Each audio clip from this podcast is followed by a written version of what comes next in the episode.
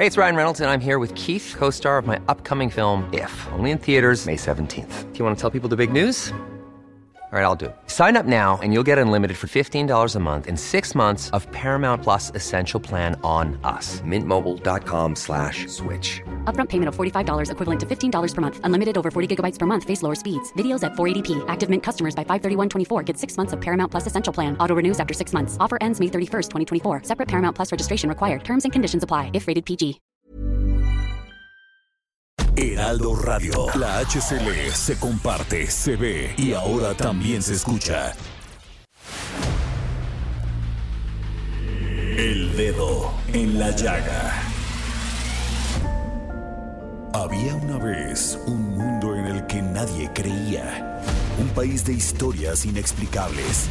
Una nación con personajes asombrosos. Santo Tomás tenía razón. Hay que ver para creer. El México increíble, las verdades que duelen, la voz de los que callan, el dedo en la llaga. Infórmate, diviértete, enójate y vuelve a empezar.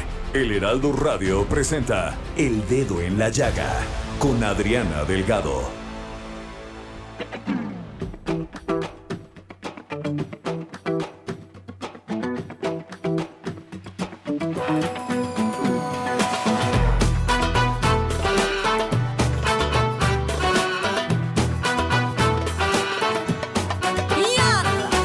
اعمل إيه معاك بتعيش بحالك فظيعة الصبح جميل ملاك بالليل عكس الطبيعة.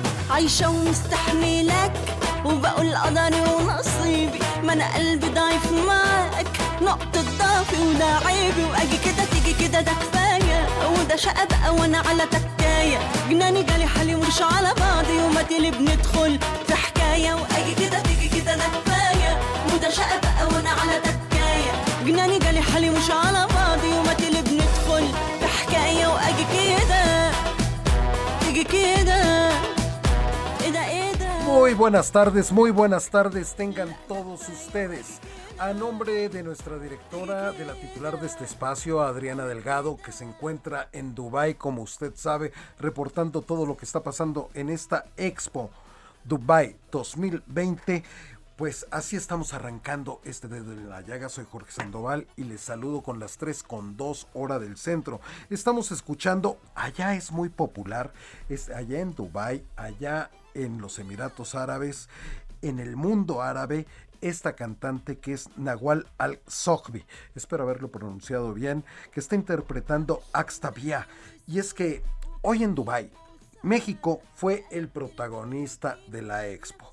Ya más adelante, Adriana Delgado de propia voz nos contará cómo estuvo este día para México allá en Dubai. Y es así como iniciamos el dedo en la llaga el día de hoy. Súbele, Javi. جناني جالي حالي مش على بعضي وما تلي بندخل في حكاية وأجي كده تيجي كده ده كفاية وده شقة بقى وأنا على تكاية جناني جالي حالي مش على بعضي وما تلي بندخل Y es un gusto saludar, recibir al periodista, al documentalista Samuel Prieto. Mi querido maestro, ¿cómo estás? Hola, maestro. Gusto en saludarte. Al contrario, pues hay 1800 reservas y contando. Qué cosa. Hacen un cálculo que se van a llevar 150 horas más o menos eh, de discusión ahí en la Cámara de Diputados. ¿Y de qué estoy hablando? Del presupuesto. Del presupuesto de nunca acabar. Y fíjate, ayer platicamos con el diputado Marcos Rosendo Medina, que él también es secretario de la Comisión de Presupuesto y Cuenta Pública en la Cámara de Diputados. Y como Adriana Delgado, el dedo en la llaga, el Heraldo Radio, son muy plurales, el día de hoy recibimos con mucho gusto al diputado Héctor Saúl Telles, él es del Partido Acción Nacional y también secretario de la Comisión de Presupuesto y Cuenta Pública en la Cámara de Diputados. Muy buenas tardes, señor diputado. Muy buenas tardes también a Samuel. Buenas tardes a ti y a todos los auditorio. Muchísimas gracias por tomarnos en estos momentos la llamada y la palabra pues la tiene el maestro Samuel Prieto. Muchas gracias. Diputado, ¿cómo le va? Este, pues básicamente tendríamos que empezar por lo por lo más reciente y es que en este momento justamente está la batalla en el pleno, eh, hay algunos asuntos ahí de toma de tribuna y el bloque opositor eh, está muy en el tenor de que eh, o se discute el presupuesto alternativo presentado por la Alianza Va por México o esto no avanza, ¿es así? Pues estamos justo, como bien lo mencionas, en este momento en el debate intenso ya en el Pleno. Ayer tuvimos un, un debate también de más de siete horas en la Comisión de Presupuestos. Y pues bueno, lamentamos la posición de Morena, esa cerrazón que existe para no admitir ni una sola reserva, ni una sola modificación al presupuesto enviado por el Ejecutivo. Y pues bueno, obedecen solamente a la voluntad presidencial. Y lo que nosotros estamos proponiendo el día de hoy con este presupuesto alternativo es precisamente recoger todo lo que hubo en el Parlamento abierto con las posiciones, con las recomendaciones que nos dieron expertos, organizaciones civiles, ciudadanos, presidentes municipales, gobernadores. Lo plasmamos en un presupuesto alternativo junto con lo que hemos recorrido en el territorio de cada uno de nuestros distritos y lo que escuchamos de lo que necesita realmente la ciudadanía en este momento. Son dos aspectos diferentes, dos visiones de Estado, una que recoge la visión de un solo hombre, de un caudillo, y otra que estamos recogiendo las miles de necesidades urgentes de los mexicanos con esta visión amplia de atender las necesidades básicas después de una dolorosa pandemia y después de una desgarradora crisis económica que seguimos viviendo al día de hoy. Tratando de hacer una radiografía más o menos rapidita de, esta alternativa de presupuesto, diputado, llama la atención eh, que eh, se propondría el 50% de, de reducción a las asignaciones presupuestales al tren Maya, a la refinería de Dos Bocas, al corredor transísmico y al aeropuerto de Santa Lucía y modificar 92 programas presupuestarios con reducciones y asignaciones que abarcarían cerca de 380 mil millones de pesos. Eh, ¿En qué sentido van estas reasignaciones? Como bien lo menciona Samuel, lo que estamos proponiendo es justamente una reasignación de gasto de alrededor de 360 mil millones de pesos. ¿De dónde vamos a, llevar estas reasignaciones? Obviamente de dar por hoy una prioridad de quitar el 50% de los recursos que se, dan, se están dando a las mega obras. Es decir, no vamos ni, ni hemos puesto sobre la mesa la irresponsabilidad de llevar a cabo una cancelación de estas mega obras. No es así, es una mentira. Lo que estamos haciendo es claramente una reasignación para atender prioridades básicas. Es decir, de 130 mil millones de pesos que se asignan en este año para estas mega obras, lo único que queremos es reasignar unos 50%, es decir, unos 65 mil millones de pesos, que serían directamente para fortalecer federalismo, para fortalecer reactivación económica, para fortalecer el impulso y el empoderamiento de las mujeres y para fortalecer en materia política, social y de salud y de educación a los mexicanos. ¿Qué es lo que queremos intentar? Que regrese el seguro popular con alrededor de 16 mil millones de pesos. ¿Qué otra cosa queremos impulsar? Un seguro de desempleo para los millones de personas que quedaron en desamparo después de esta pandemia y de la crisis económica, para que tengan un seguro de desempleo por lo menos. Ahí estamos proponiendo 7.500 millones de pesos. ¿Qué queremos hacer también? Que regresen las estancias infantiles, que sean una necesidad básica de las mujeres trabajadoras. Un lugar donde puedan dejar a sus hijos de una manera segura, con alimentación, con educación, con, con la recreación que necesitan nuestros niños. Pero también queremos también un fortatec, es decir, que los, que los municipios, que los estados tengan capacidad de resolución ante el embate de la delincuencia. Y ahí lo que queremos es que haya 10 mil millones de pesos en un fondo participable en materia de seguridad. Estamos viviendo la ola más grave de violencia en el país y hay más de 100 mil muertes violentas, como nunca se había visto en ningún otro gobierno. Eh, vaya que eso, eh, pues vamos, es una visión completamente distinta a la que viene en el presupuesto que, que, está sobre la mesa. Este, y en este caso, bueno, habría que plantear, diputado, qué tan realista es considerando además este amago del presidente del PRI sobre de, si no se, si no se da esta discusión, entonces pues no hay reforma eléctrica, por ejemplo, ¿no? Bueno, son, son cosas que tendrá que valorar el propio PRI. Nosotros hemos dado una propuesta completamente diferente. Nosotros ya hemos manifestado nuestra negativa de antemano ante una reforma eléctrica que daña la, la, inversión, que daña la competitividad. Y nosotros, pues vamos, estamos hoy luchando por un presupuesto alternativo que creemos que atiende las necesidades básicas de los mexicanos y que estamos poniendo sobre la mesa la contraposición de dos visiones diferentes. Una que apuesta a los caprichos presidenciales de seguir con mega obras que en este momento no son necesarias, que no estamos diciendo que estén mal ni que queremos cancelar, pero que, que tienen que vivir su momento posterior a que tengamos una reactivación, a que las gentes tengan salud, a que la gente tenga seguridad, a que la gente pueda tener un empleo. Después de esas condiciones, pues claro que le apostamos también a las mega obras, pero no es momento en este momento en el país que no tiene bonanza, que no tiene una reactivación económica, que no tiene los mejores indicadores económicos, de echar dinero sano y echarlo en barriles de fondo que, en este momento se están malgastando. Estamos conversando con el diputado Héctor Saúl Telles, él es del Partido Acción Nacional, secretario de la Comisión de Presupuesto y Cuenta Pública en la Cámara de Diputados. Pero respetuosamente, señor diputado, más allá de la voluntad política, de las buenas intenciones, la aritmética. ¿Les van a dar los votos? No, como bien lo mencionas, Jorge, yo creo que en este momento, por desgracia, el presupuesto se, aprueba por una mayoría simple. Eh, en este, en este tenemos que ser muy congruentes y tener una realidad. Seguramente no nos dan los votos, pero es una desgracia que esta aplanadora mecánica que actúa únicamente eh, atendiendo los caprichos de la oficina presidencial pues sin moverle prácticamente una coma, un punto, aprueben algo que evidentemente en este momento no atiende las necesidades básicas de todos los mexicanos. Es una desgracia que esta mayoría avasalladora no está golpeando de ninguna forma al PRI, al PAN o al PRD. Están golpeando directamente a las familias mexicanas. Eso es lo que no están entendiendo en este momento. Y eso es lo que nosotros hemos puesto sobre la mesa.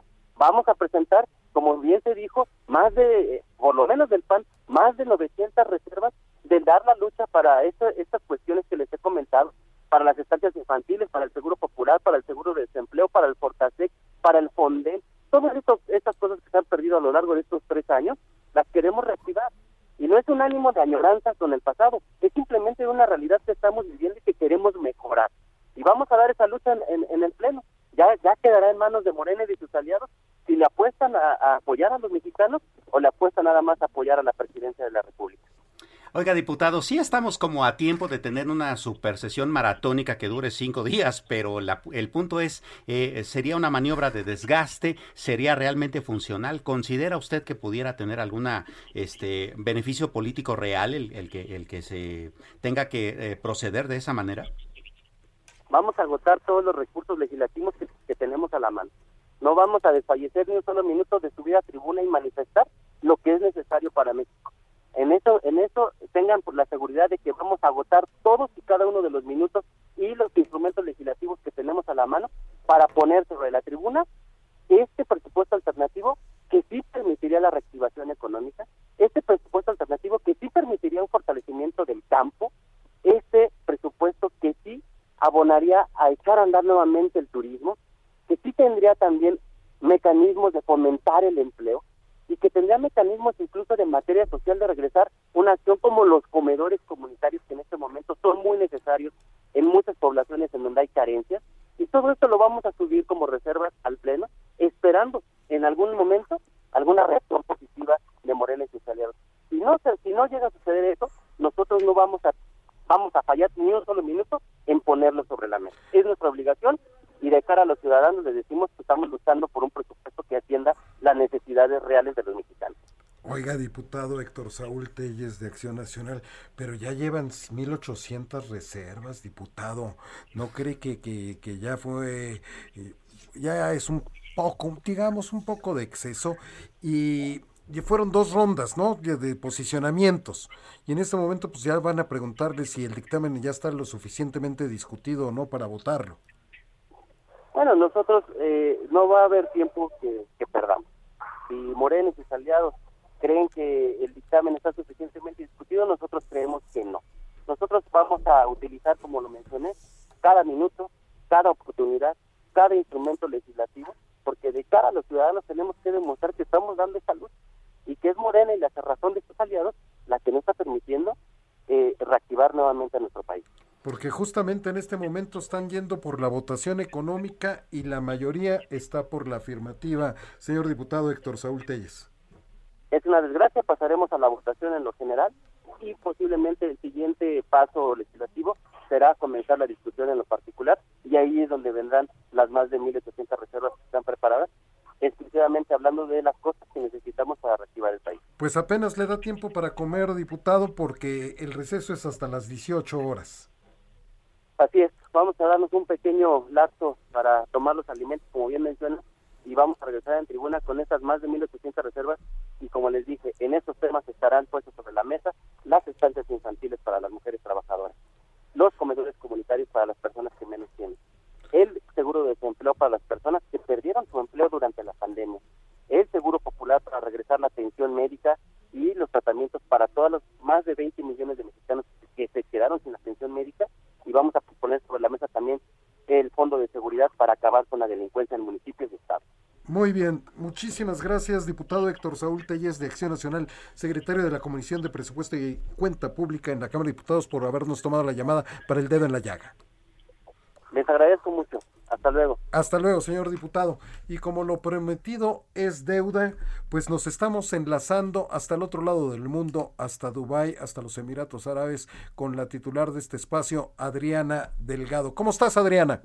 Muy bien, querido Jorge, siendo la una de la mañana aquí en Dubái, te informo de lo que ha sido esta maravillosa exposición Dubái 2020.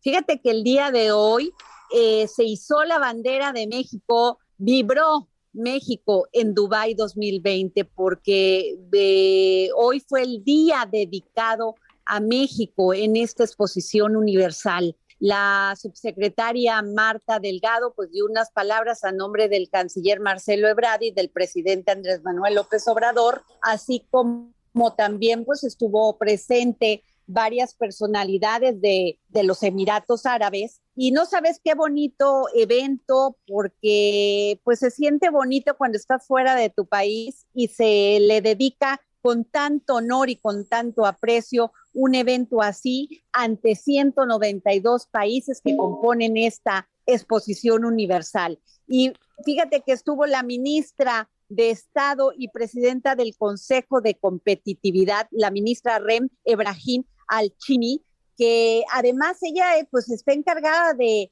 de generar todo este desarrollo económico aquí en los Emiratos Árabes. Oye Adriana, desde ayer ya nos platicabas que iba a estar el gran tenor mexicano Javier Camarena. ¿Qué tal estuvo su actuación? No, bueno, Jorge, ¿qué te puedo decir?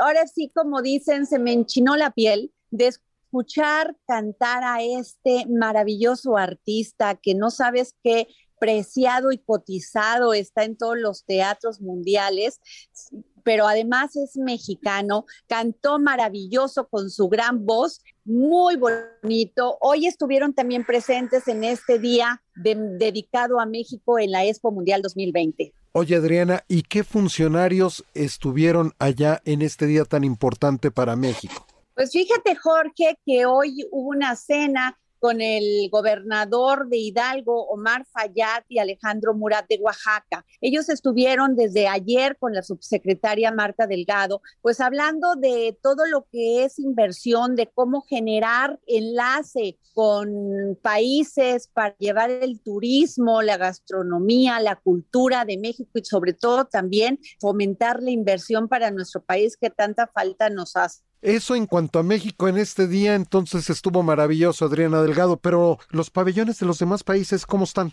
No sabes qué maravilla, Jorge, porque eh, están apostándole, le están apostando a la innovación, a la tecnología. Tú, este, me sorprendió el pabellón de España y el pabellón de los Emiratos Árabes, porque sin reflejando la cultura de sus países, también reflejan la evolución que han tenido estos países y como tú sabes, los emiratos antes se dedicaban a comercializar perlas y ahora después del boom petrolero de 1966, pues es uno de los países más ricos, pero además lo han sabido aprovechar, han sabido aprovechar para generar y crear de su país un país con innovación, con tecnología de punta, o sea, y además están apostándole, Jorge, fíjate, algo tan interesante a la educación, generar más científicos, Qué importante, ¿no? Es tener conciencia de que solamente así, pues se puede avanzar, Adriana, se puede ir para adelante y darle oportunidad a todos los jóvenes y niños que vienen detrás de nosotros. Así es, Jorge, pero además apostándole también a las energías limpias. Tú lo ves en todas las temáticas de los pabellones, como la sustentabilidad, la oportunidad es la temática de todos estos pabellones. O sea, avancemos, desarrollémonos, pero no olvidemos el medio ambiente. O sea, es una temática que todos comparten y sobre todo también comparten el tema de la educación. O sea, y el tema de generar ese, esa, esa cultura que te hace crecer, que te hace no olvidar tu origen, pero al mismo tiempo evolucionar.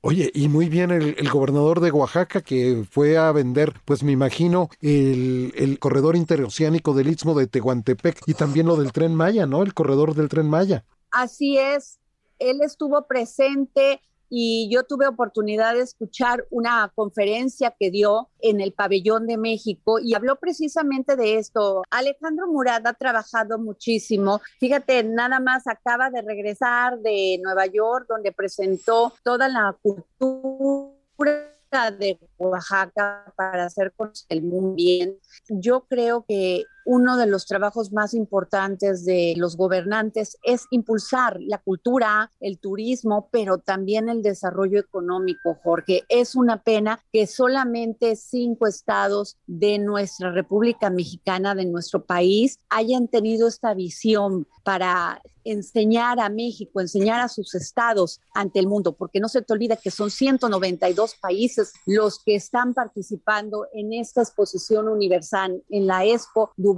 2020. Y muy bien también la iniciativa privada, ¿no? Todos los empresarios que se sumaron a este esfuerzo, Adriana. Así es, sin duda, gran parte de este esfuerzo, pues ha sido la iniciativa privada, porque y también el trabajo, la verdad, incansable de Marta Delgado y Bernardo, o sea, no precisamente estas alianzas comerciales y que tengo entendido que ya han logrado que 20 empresas multinacionales se interesen en invertir en México. Algo que se nos haya quedado en el tintero, Adriana Delgado. Fíjate que paradoja, mientras todos estos países le apuestan a las energías limpias, como la energía geotérmica, la energía eólica y la energía hidráulica, hidroenergía, pues nosotros estamos quedándonos muy rezagados, además con una imagen que no queremos apostarle, aunque hoy vi una nota muy importante, Jorge, porque 30 países firmaron el acuerdo de Glasgow de la COP26, comprometiéndose a eliminar la venta de autos a combustión en 2035 y a convertir todas las flotillas gubernamentales en esa fecha. Espero que se cumpla, Jorge. Nos estamos acabando la tierra y tenemos que tomar conciencia de ello.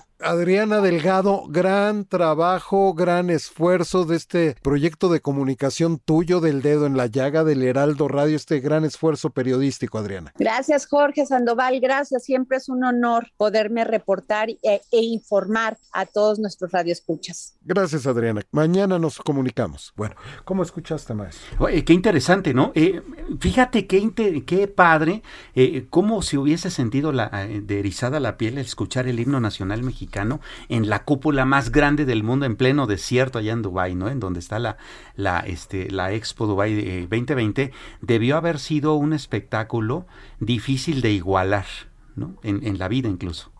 Efectivamente, de esas pocas cosas que te pueden ocurrir, como haber visto a Plácido Domingo en las pirámides. Exacto. ¿No? Ese tipo de cosas, Pavarotti en el Partenón. Exacto.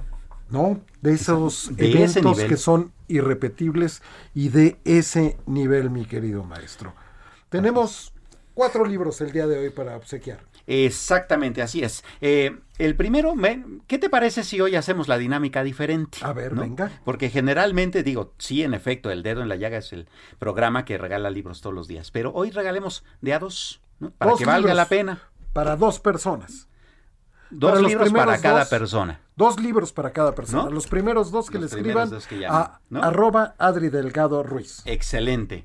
Muy bien. Entonces, en el primer paquete, para el primer ganador, tendríamos eh, el, el Barcarola de Eduardo eh, Rojas Rebolledo y Tiempo de Ladrones de Emilio Carballido, ambos este, enviados por el Fondo de Cultura Económica. Ambas eh, obras cortitas de, de lectura ligera, pero muy entretenidas. Y en el otro paquete, Sendero de Suicidas de Rubén Rivera y La Flecha y el Ciclo del Tiempo. Pues muchísimas gracias a nuestros amigos del Fondo de Cultura Económica. Recuerden que está usted en el dedo en la llaga de Adriana Delgado. Vamos a una pausa, al regreso habrá más aquí en este espacio. No le cambie, siga en el Heraldo Radio.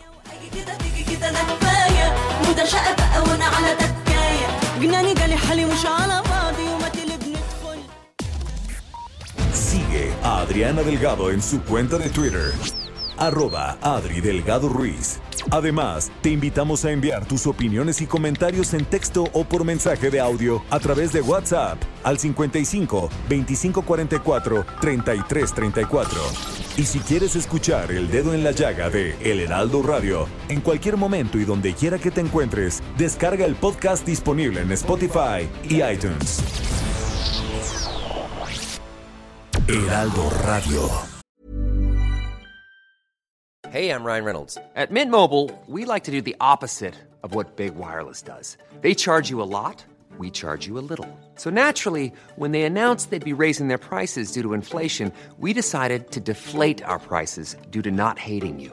That's right. We're cutting the price of Mint Unlimited from $30 a month to just $15 a month. Give it a try at mintmobile.com slash switch. $45 upfront for three months plus taxes and fees. Promo rate for new customers for limited time. Unlimited more than 40 gigabytes per month. Slows. Full terms at mintmobile.com.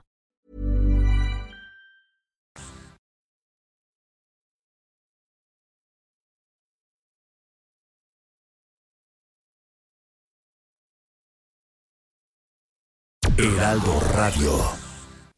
Sigue a Adriana Delgado en su cuenta de Twitter en arroba Adri Delgado Ruiz. Y envíanos tus comentarios vía WhatsApp al 55 25 44 33 34 o 55 25 02 21 04.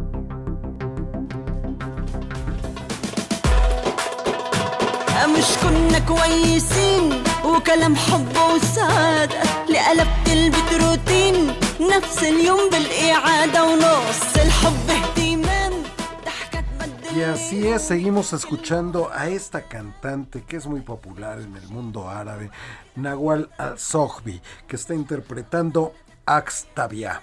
Espero haberlo pronunciado bien a todos nuestros amigos de la comunidad árabe y a todo el mundo árabe que nos está escuchando a través de www.elheraldodemexico.com. Espero haberlo pronunciado bien. Y lo estamos escuchando porque justamente el día de hoy, como escucharon los que nos están sintonizando desde la primera parte, El Dedo en la Llaga, escucharon a Adriana Delgado, titular de este espacio. Perdón hablar justo de que el día de hoy fue el Día de México allá en la Expo Dubai 2020 y con toda la importancia y trascendencia que todo esto tiene. Y es por eso que estamos escuchando esta música que es muy popular allá. Y seguimos, tenemos, les recordamos que tenemos libros que regalar, escríbanle a arroba Adri Delgado Ruiz Le voy a dar tiempo a eso es Javi, con un poco de delay, pero entró el efecto. Otra vez para que mache, no digo para que esté como bien, arroba Adri Delgado Ruiz. Ahí lo tiene usted. Y bueno, y vienen, vamos a hablar de temas muy importantes. Bueno, eso de vamos suena a manada, van a hablar dos, dos grandes expertos. Le agradecemos muchísimo al maestro José Manuel Arteaga, él es editor de Mercados, esta sección tan importante que tiene el Heraldo de México impreso, en el que usted para estar enterado de todo lo que pasa en el mundo de la economía y las finanzas, pues tiene, tiene que leer lo que buscar el Heraldo de México impreso y esta sección de Mercados. Bienvenido, mi querido José Manuel.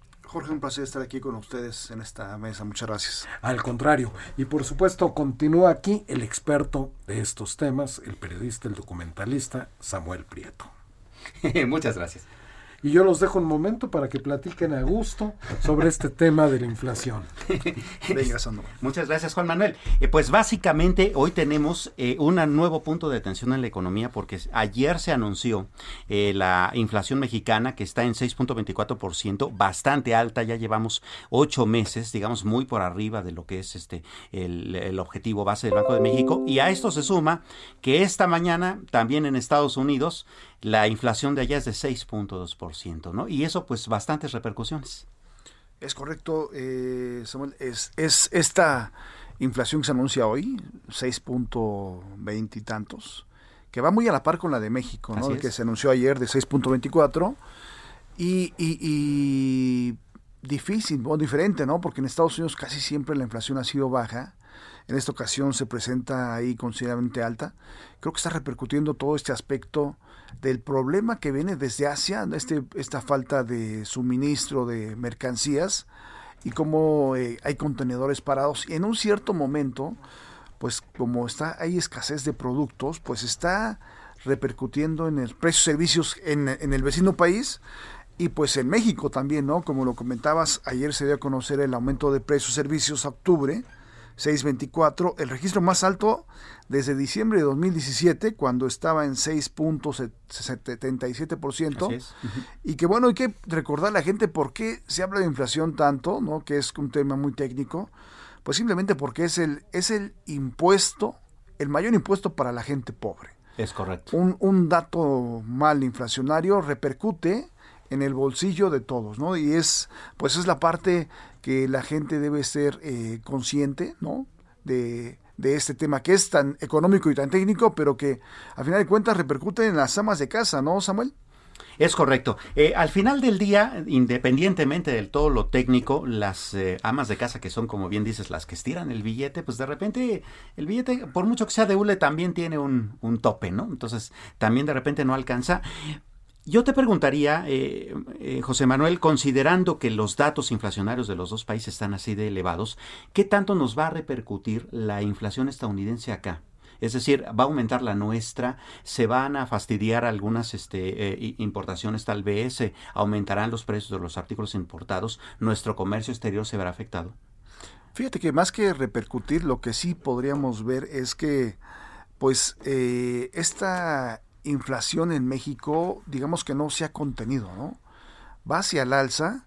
Eh, hay, hay algunos puntos que podría preocupar, por ejemplo, el tema de los energéticos, ¿no? El tema del gas, eh, del gas que ha estado pues por, por encima de, de la misma proyección anual que está en 8.20 por ejemplo, y el precio de la electricidad que está incluso tres veces por encima del promedio general de inflación, está en un nivel 18.80.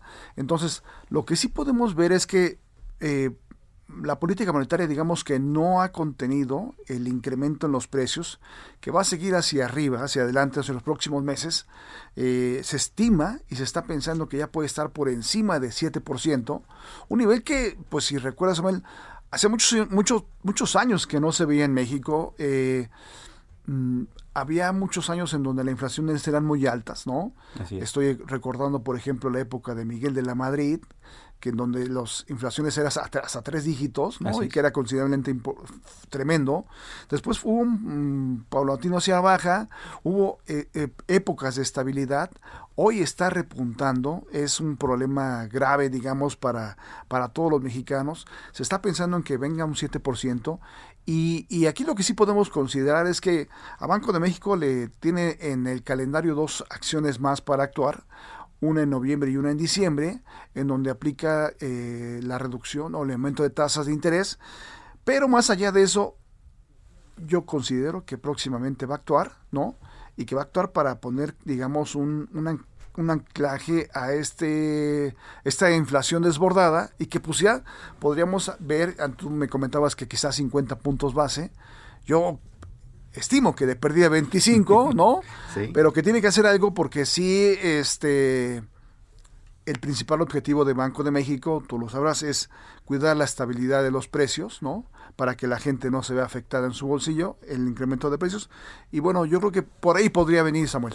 Así es. Eh, en, dos de las encuestas, digamos, más prestigiadas este, hacia los analistas que se hacen justamente sobre estos temas, la de Reuters y la de Citibanamex, en general, digamos, había un sector no mayoritario, pero sí significativo de analistas que decían que podrían ser estos 50 eh, puntos base, considerando que incluso la inflación anunciada ayer en México es superior a la que se esperaba. Ellos esperaban 6.14 6.10 por ahí así, se dispara hasta 6.24, que em, una décima de porcentaje parece chiquita, pero no lo es, ¿no? Y entonces de repente parece ser que el Banco de México, por un lado, este, pues estaría, como bien dices, pensando en tomar decisiones este, un poco más rápidas, y por el otro lado también la Reserva Federal eh, eh, eh, tiene el asunto este de tal vez dejar de comprar este deuda de, de, sus bonos gubernamentales al ritmo que había establecido que lo iba a hacer desde hace muy pocos días, ¿no? Que lo iba a reducir en unos 10 mil millones de dólares mensuales. Sí, que es parte de lo que se ha anunciado, ¿no? Que ahí este,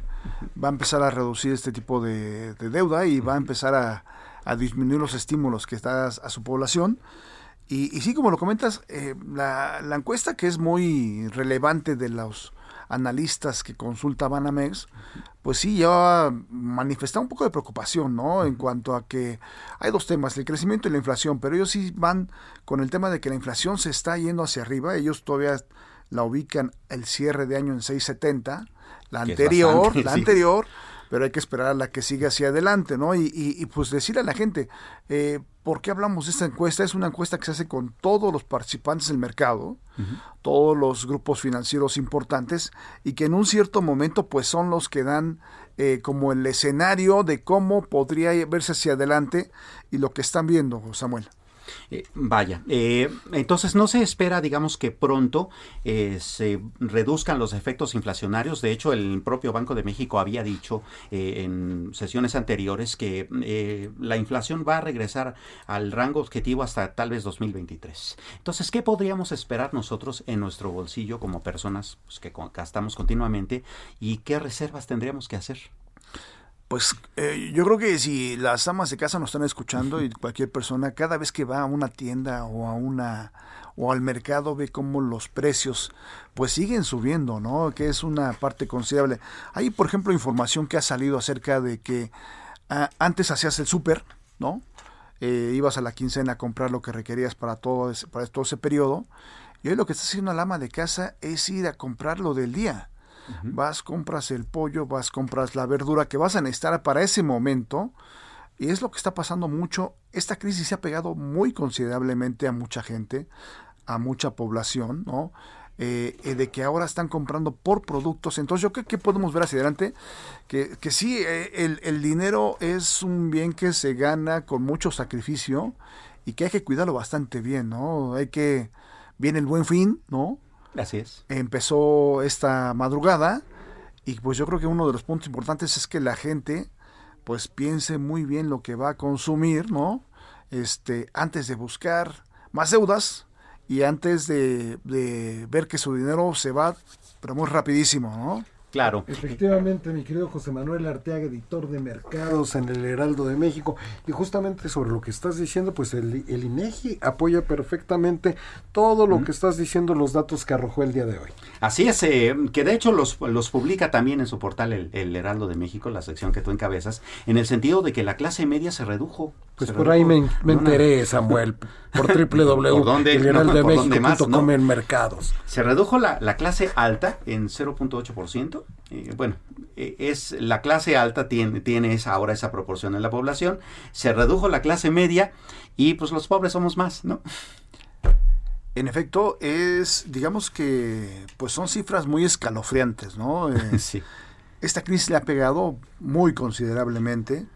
Aquí en el Heraldo difundimos, publicamos esta parte de que en los últimos dos años son 6.270.000 personas que abandonaron la clase media. Uf. Más de 6 millones de personas. Es un dato tremendo, ¿no? Había 53 millones en 2018 y para el 2020 bajó a 47 eh, millones de personas. Entonces, el dato es tremendo, también tomando en cuenta que eh, la curva, si uno ve las curvas, cómo se manejan, iba hacia arriba la clase media. iba hacia arriba la clase media, pega la crisis y, y, y este efecto, pues, es un efecto tremendo para la gente y va hacia abajo. Comentabas el, el de la clase, la- las clases bajas y las clases altas. La clase alta, por ejemplo, en 2018 había 1.839.000 personas. Para 2020 baja a 1.023.000 personas. Es decir, que en dos años 813.000 personas salieron de clase alta. Y en la clase baja, que bueno, que estamos todos, gran parte de este, este, de este país, hoy decía eh, funcionario del INEGI que, que este país es un país de clases bajas. Y ahí, bueno, el, el dato fue que pasó de 69 millones en 2018, perdón, en 78 millones a 69 millones. Es, digamos, una parte considerable la que ha bajado, ¿no? La que se ha sumado a la clase baja. Y pues es parte de todo este aspecto de... Son tres aspectos que yo, por ejemplo, veo. Uno es el, la crisis que pegó con todo, la crisis del coronavirus. Esto llevó a pérdida de actividad económica en muchos sectores. Hubo una caída en la inversión productiva por parte de la iniciativa privada, del gobierno. Y el tercer punto importante, que eso le, parte, le tocaba al gobierno, ¿no? Falta de apoyos, estímulos fiscales. Sí, de políticas públicas que incentivaran la economía y Claro. apoyaran a la Y iniciativa apoyaran a la población, privada, ¿no? Exactamente. A, las pymes sobre todo, ¿no? Porque siempre pensamos en iniciativa privada en los grandes empresarios, pero no, la gran mayoría son los pymes. Es correcto, exactamente. Perdón, aquí me, me confundí. Sí. La clase, personas de clase baja pasaron de 69 millones en 2018 y subió a 78 millones en 2020. Es decir, más, más personas, este, pues subsistiendo, Claro, porque es un incremento de O sea, ya es una pirámide muy rara la que, si nos lo imaginamos visualmente, la pirámide pues se hizo muy ancho su basamento Es correcto. y quedó muy poquito lo que hay que poner encima. Es correcto, exactamente. Digamos, son, pues son datos muy escala, muy fríos que saca el INEGI, pero que sí le llegan bastante a la, a la gente, ¿no? Eh, nos conversa- Claro. Así es. Eh, y de hecho, a lo mejor hasta eh, se vería todavía la fotografía de esta eh, cuestión demográfica más, más oscura, considerando que tampoco tenemos como un parámetro real para establecer qué es la clase media, ¿no? De repente, no, pues si ganas unos 15 mil pesos al mes eres clase media. Sí y no, ¿no? Porque en general para el estereotipo que tenemos de satisfactores a cumplir en una clase media, pues 15 mil pesos al mes no alcanzan, ¿no? Es correcto. Entonces, de repente, eh, también entender eso nos ayuda eh, a, explicar de una manera bastante más amplia la realidad económica que vivimos las familias mexicanas. Sí, de hecho, el INEGI, en la información que difundió, eh, ellos analizan 15 variables. 15 variables que, que les permite ver más o menos lo que está gastando la gente. ¿no? Entonces, con esas 15 variables dicen, ah, bueno, vamos a ubicarlos aquí, aquí, aquí. Por ejemplo, ellos dicen que eh, un individuo de clase alta tiene un gasto mensual de 15.617 pesos. Pero un individuo. Un individuo, 15 mil pesos. Uno de clase media tiene un rango de 8.317 pesos. Y un nivel bajo gasta al mes 958 pesos. El drama de todo esto es que, pues, si vemos el, el que son 8 mil pesos, eh, los que están en clase media, y que de esos desaparecieron, se- o, o más bien se pasaron hacia el nivel bajo 6 millones, pues es decir que estos 8 mil pesos que ganaban al mes o que gastaban al mes, Más bien. Exacto. pues ahora gastan mucho menos, ¿no? Claro. Entonces es un tema ahí que, pues, este... Que cómo, te- cómo mover la economía, ¿no? cómo, cómo impactó y cómo afectó ¿no? considerablemente Exacto.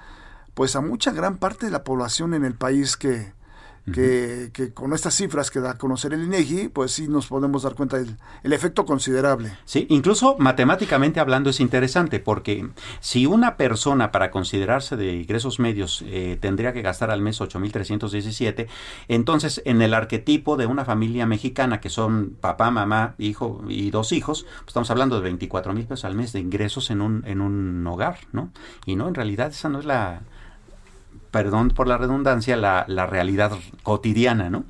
Eh, eh, es correcto. Y nada más, hay, por ejemplo, el INEGI desglosa cómo está por estado, ¿no? Así es. Las clases altas las ubica en Ciudad de México, Nuevo León, Colima, Yucatán y Querétaro. La clase media las ubica también en Ciudad de México, Colima, Jalisco, Baja California y Sonora. y la clase pobre en Chiapas, Guerrero, Oaxaca y Puebla. Entonces, Puebla. Puebla, Puebla también se suma, alcanza, se, suma, a esa triada. A, a, la parte más pobre, digamos, de los que se maneja el INEGI, ¿no? Entonces, pues parte de cómo se pinta el panorama en este, pues ya tercer año de gobierno, ¿no? En donde, pues hay que recordar nada más que el presidente, pues le ha pegado fuerte a la clase media, ¿no? Claro. Así es, pero por favor no te vayas, querido José Manuel Arteaga, editor de mercados en el Heraldo de México, y por favor quédate a conversar con el licenciado Manuel Cardona Zapata, director de Relaciones con Gobierno de la ANTAT, y con el maestro Samuel Prieto, por supuesto. Muy buenas tardes, licenciado Manuel Cardona. Muy buenas tardes, Jorge Samuel, a ti y a todo tu auditorio. Aquí también lo está escuchando eh, José Manuel Arteaga, él es editor de me, la sección de mercados en el Heraldo de México. ¿Qué tal, José Manuel? Mucho gusto. Mucho gusto. Muchas tardes. gracias. Pues mire, le voy a dejar la voz aquí a los expertos para que le hagan las preguntas que le interesan a la ciudadanía. Don Manuel, buenas tardes. Pues está comenzando eh, justamente el buen fin y tenemos ahí un asunto eh, porque hay algunas tiendas departamentales de las más importantes eh, afiliadas justamente a la ANTAD y también autoservicios que han comentado que justamente esta crisis de los contenedores y la crisis de los semiconductores y chips no estaría tan optimista el asunto del abasto de las consumo de los artículos de consumo electrónico que son los que más rifan en el buen fin. ¿Cómo anda la cosa? Bueno, este, afortunadamente, eh, este, como final de foto, a veces sucede esto, este, estamos listos para el buen fin. Nuestros asociados, pues, arrancaron eh, hoy por la, por la, por la madrugada a las 12:01 y entonces el reporte que tenemos al día de hoy es que están los inventarios, este, suficientes eh, y, y, bueno, expectantes del, de la visita que vamos a tener de los consumidores para poder atender las demandas de ellos y se prevén aumentos importantes. Hay una nota eh, que circuló en los medios en la semana pasada, por ejemplo, que el aumento de las pantallas, el aumento de precio en las pantallas este, planas, que es una parte importante de lo que la gente suele comprar en el buen fin, habían sufrido aumentos de precio importantes y que bueno, pues ahora lo que se haría es básicamente regresar al precio anterior como oferta. Bueno, este, eh, eh, el origen de, esa nota, la verdad la, la, desconozco. Lo que sí tenemos la certeza, porque es lo que conversamos con los asociados, es que ellos este, van a ser bastante, bastante atractivos para los clientes. Y aquí es importante, Profeco, que es el árbitro en todo esto, con quien tenemos una excelente y gran relación. Naturalmente ellos vigilan todo esto, ¿no? Que no vaya a haber este juego ahí con los precios para que el consumidor no se sienta engañado. Y estamos ciertos que las cadenas en conjunto con sus proveedores, al día de hoy están ofreciendo precios sumamente atractivos y mucho mejores que las semanas anteriores. Oiga, don Manuel, ¿cómo está? Los saludos José Manuel Arteaga de Mercados del Heraldo de México. Me gustaría preguntarle, eh, eh, en el anuncio que se hace esta madrugada se habla del, de un optimismo, de superar las 239 mil millones de pesos que se comercializaron el año pasado.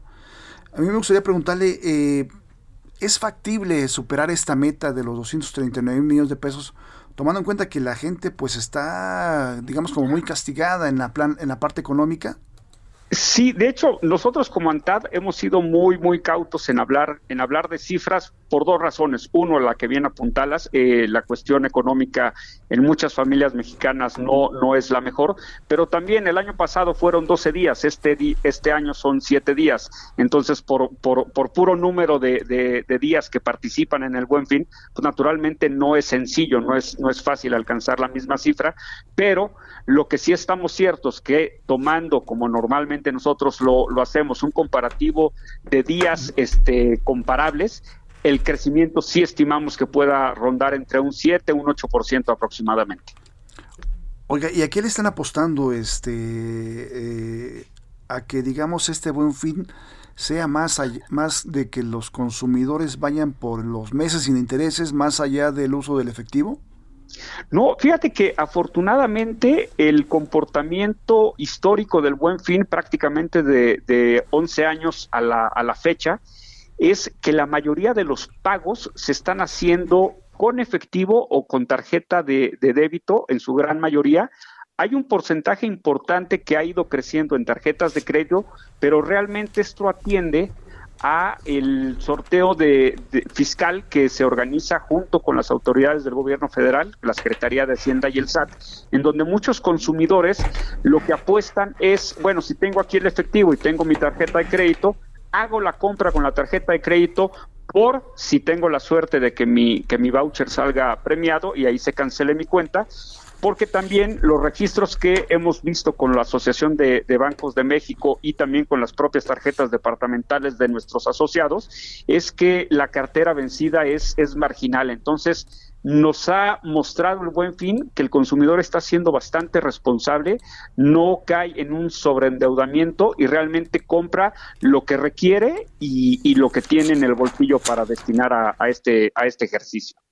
Pues muchísimas gracias, licenciado Manuel Cardona Zapata, director de Relaciones con Gobierno de la ANTAD.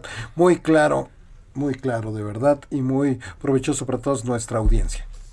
Muchas gracias a ustedes y estamos a la orden.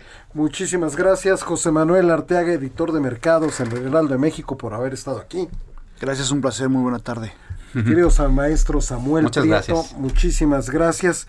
Y ya nos vamos, les recordamos que el día de mañana aquí estará el dedo en la llaga a través de la frecuencia del Heraldo Radio. Nos despedimos escuchando a Nahual Al-Sokbi cantando Axtavia.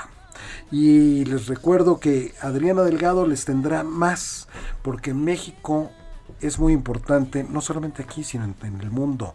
Y para eso hay ventanas tan importantes, tan grandes, para que vean todo lo que hacemos, lo que producimos, nuestra cultura, nuestra educación, nuestra gastronomía, para que lo vean en esta expo en Dubai 2020.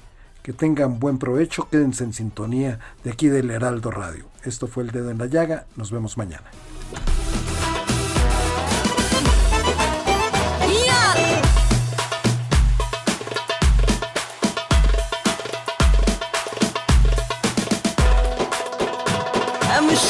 كويسين وكلام حب وسعادة لقلبت البيت روتين نفس اليوم بالإعادة ونص الحب El Heraldo Radio presentó El Dedo en la Llaga con Adriana Delgado. Heraldo Radio. Hey, it's Paige DeSorbo from Giggly Squad. High quality fashion without the price tag. Say hello to Quince. I'm snagging high-end essentials like cozy cashmere sweaters, sleek leather jackets, fine jewelry, and so much more. With Quince being 50 to 80% less than similar brands.